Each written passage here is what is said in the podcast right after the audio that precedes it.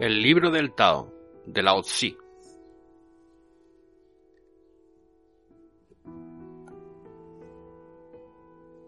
Soy Peón Caminero, de peoncaminero.com. Hoy leeremos el poema número 11.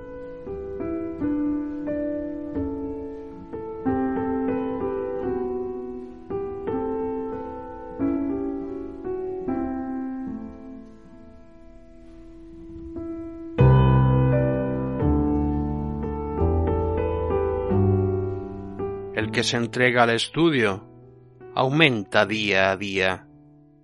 El que escucha al Dao disminuye día a día. Disminuye y disminuye hasta alcanzar la no acción. Y como no actúa, nada hay que deje de hacer. Quien aspire a conquistar el mundo, permanezca siempre libre de todo que hacer.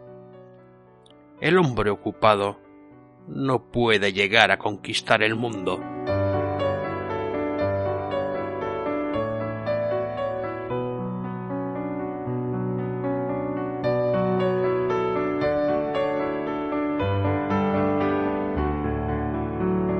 Juan Ignacio Preciado comenta sobre este poema número 11. Este capítulo enlaza con el anterior, cuyas ideas desarrolla.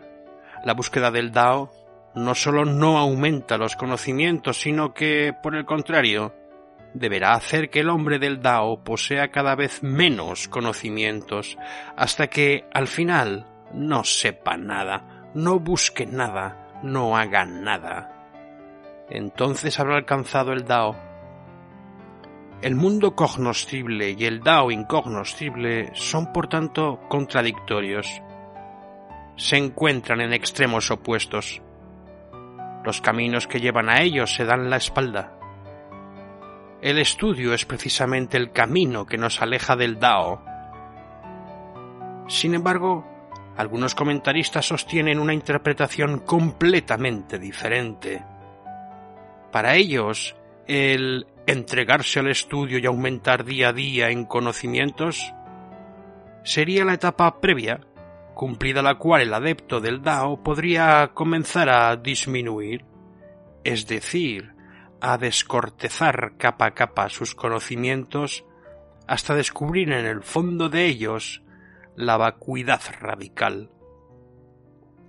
Sólo así es posible alcanzar la frontera del Hue Shue Wu Yu, supresión total del saber que conlleva la tranquilidad absoluta, es decir, la frontera del Dao.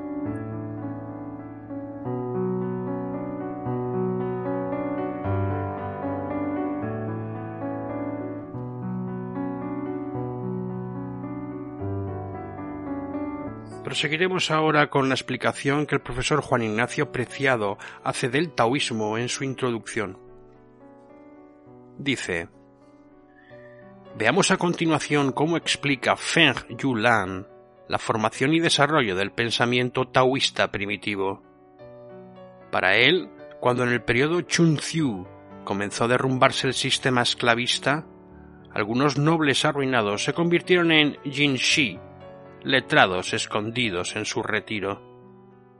Insatisfechos con la realidad social de su tiempo, sentían una profunda aversión hacia las formas de gobierno de aquel entonces que extendían, llevados por su pesimismo, hacia todo tipo de gobierno.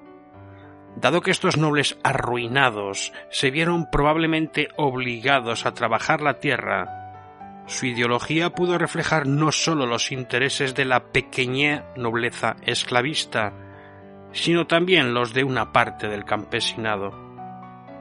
Por otro lado, el hecho de su retiro condicionó unos sentimientos y una teoría alejada de la sociedad e incluso en casos extremos de este mundo. Las dos figuras representativas del taoísmo puro, del taoísmo primitivo, son Lao Dan y Yan Su. Del primero ya hemos puesto de relieve las dudas planteadas sobre su carácter histórico. En todo caso, no cabe duda de que Lao Xi pese a la época muy posterior en que fue escrito y pese a influencias y alteraciones incuestionables, es el mejor camino para tratar de llegar a reconstruir esa pureza original del pensamiento taoísta. Yansu pasa por ser discípulo del Lao Dan. Se supone vivió entre Confucio y Modi. Otros hacen retroceder al siglo IV su figura histórica. La influencia de su pensamiento fue tal que según el Menzi, en un tiempo sus doctrinas y las de Modi monopolizaron el panorama ideológico.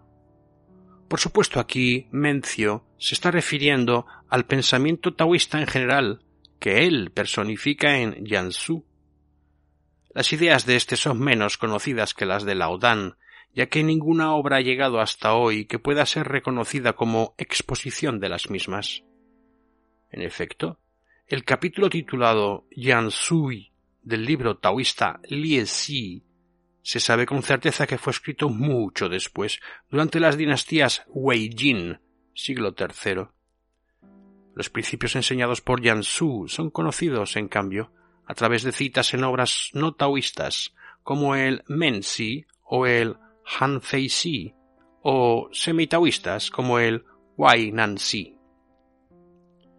Uno de estos principios enseñados por Yan Su de pura esencia taoísta es el Qin Wu Son, Seng, despreciar las cosas y estimar la vida propia.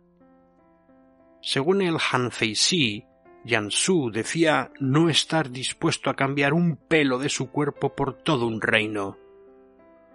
La realización pasiva del hombre exige para Su un corte radical de todas las ataduras que le ligan a las cosas y a los demás hombres y que perturban el discurrir de una vida inmersa en la naturaleza. Mencio, según todos los indicios, parece haber tergiversado el pensamiento de Jansu cuando pretende presentárnosle como partidario de un individualismo egoísta extremo, que rehúsa, si ello supone renunciar a un solo pelo del cuerpo, realizar cualquier acción en beneficio de los demás. En otro terreno, Mencio censura a Jansu su rechazo de príncipes y señores de lo que puede colegirse que el pensamiento de Jansu debía estar marcado por un anarquismo cardinal que destruía la autoridad de los señores y todo régimen jerárquico, rasgo este bastante común a toda la ideología taoísta.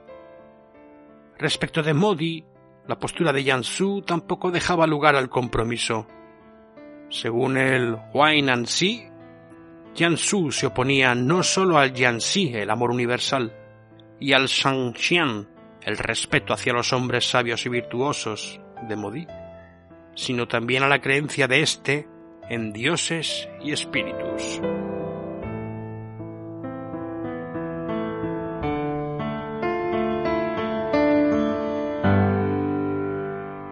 Y hasta aquí la lectura del Tao de hoy. Espero que os haya sido entretenida e interesante. Y sin nada más que comentaros, mucha paz para el camino, mucha tranquilidad y mucha paciencia. Un muy fuerte abrazo. Nos vemos en otro podcast si al lugar y os apetece. Un saludo. Hasta luego.